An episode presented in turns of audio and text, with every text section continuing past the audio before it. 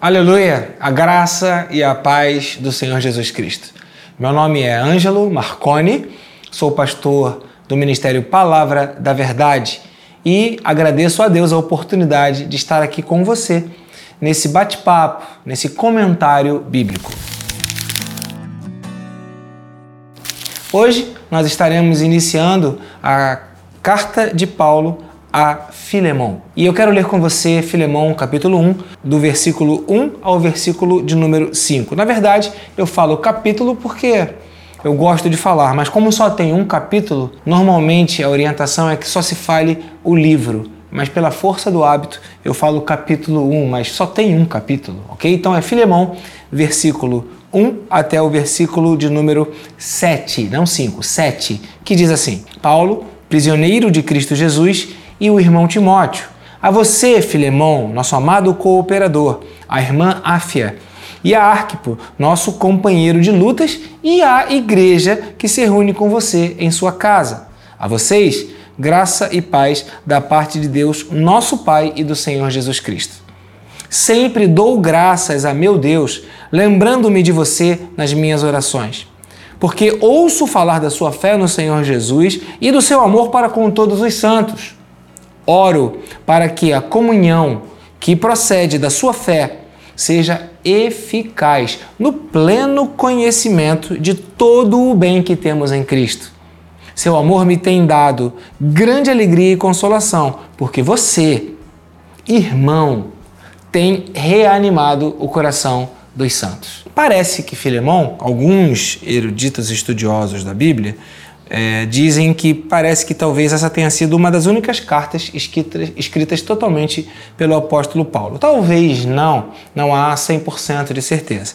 Né? Talvez uma leitura mais assim acurada pudesse é, trazer algum tipo de é, informação é, mais específica, mas eu não consegui encontrar isso em nenhum dos livros que pesquisei. E ao, quando eu faço a leitura, eu vejo aqui no, no texto bíblico, né, é, Paulo no versículo 19 dizendo: Eu, Paulo, escrevo de próprio punho. Dois pontos. Eu pagarei, para não dizer que você me deve a sua própria vida. Não é tão claro a identificação de que Paulo escreveu de próprio punho a carta toda ou se o apóstolo Paulo escreveu de próprio punho essa parte onde ele assume a responsabilidade por uma dívida que não seria dele, mas que ele estaria assumindo essa dívida diante de Filemão. Então, a gente não sabe ao certo quem foi a pessoa que redigiu ou de alguma forma escreveu a carta, mas com certeza sabemos que esta é uma carta de Paulo. Ela foi endereçada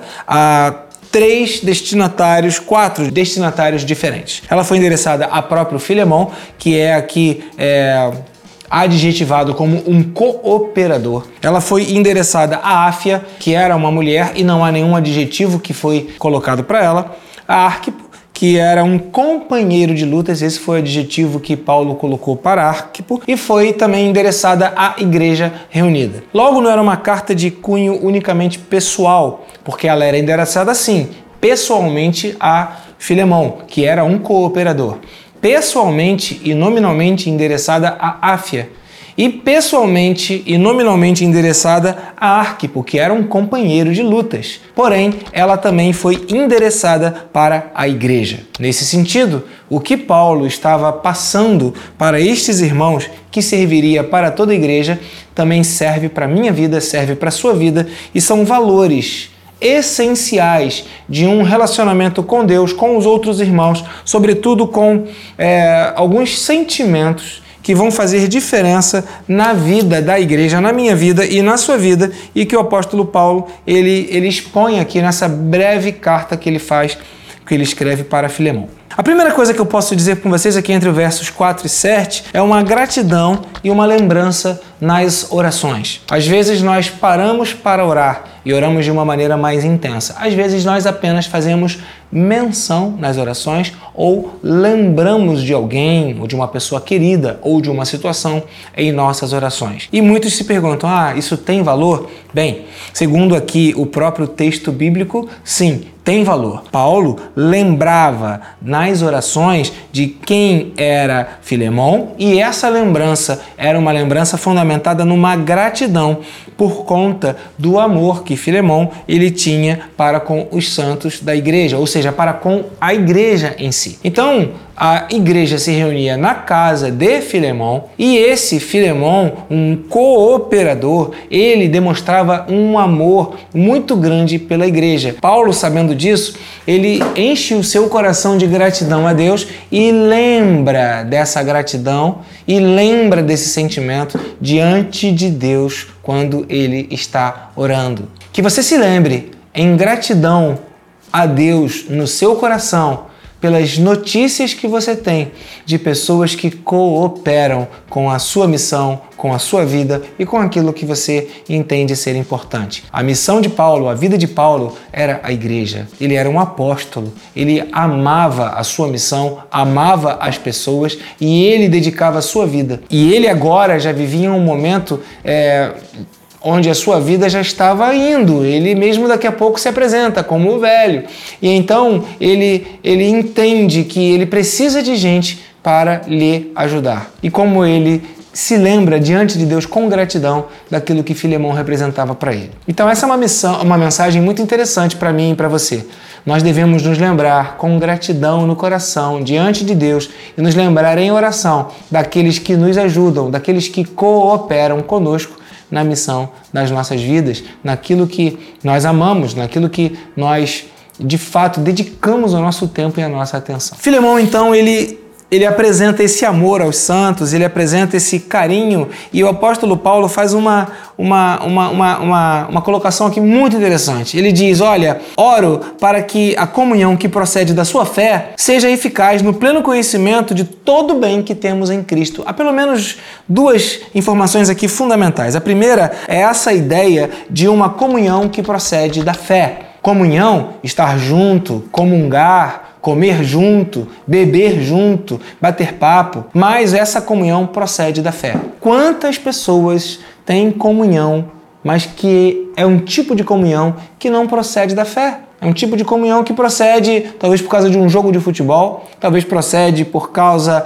da própria bebida em si, ou do churrasco, ou da carne, ou da comida em si. E Paulo então faz aqui uma identificação de um tipo de comunhão diferenciado, uma comunhão que procede da fé. Que Deus possa gerar em seu coração um entendimento de que a fé em Cristo Jesus, ela pode lhe proporcionar um movimento de comunhão uma comunhão baseada na fé. Isso chama a atenção de Paulo e ele também diz que essa comunhão que procede da fé, ele ora para que seja eficaz no pleno conhecimento de todo o bem que temos em Cristo. Paulo está dizendo o seguinte: olha, nós temos um conhecimento do bem que Cristo nos fez. E esse bem que Cristo nos fez, porque nós temos comunhão com Ele e nós estamos nos relacionando com Cristo, nós queremos então que esse bem que Cristo nos, nos faz, ele também seja dividido né, para outras pessoas da fé e que nós possamos ter plena é, comunhão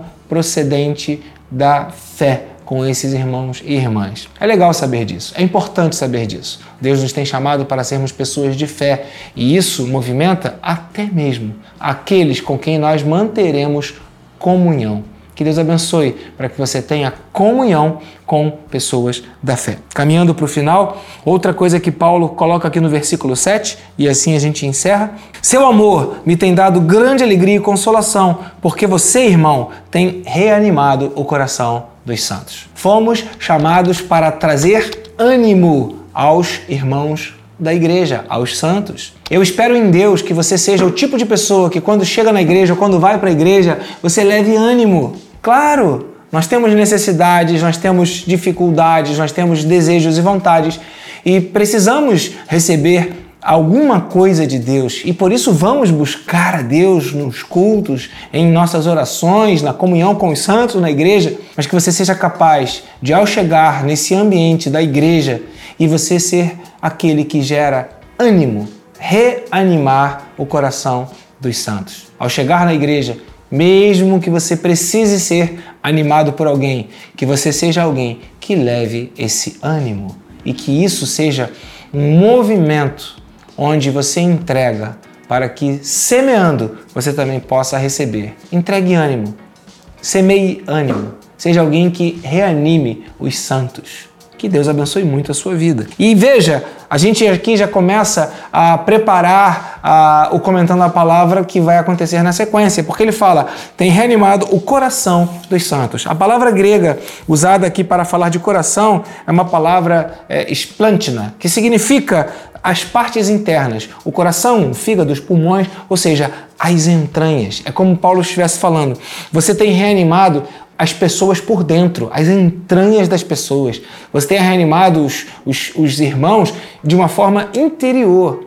E essa mesma palavra usada aqui, ou traduzida como coração, esplântina, que também é, é, é, usada para falar sobre os afetos, sobre as emoções, sobre a sede dos sentimentos.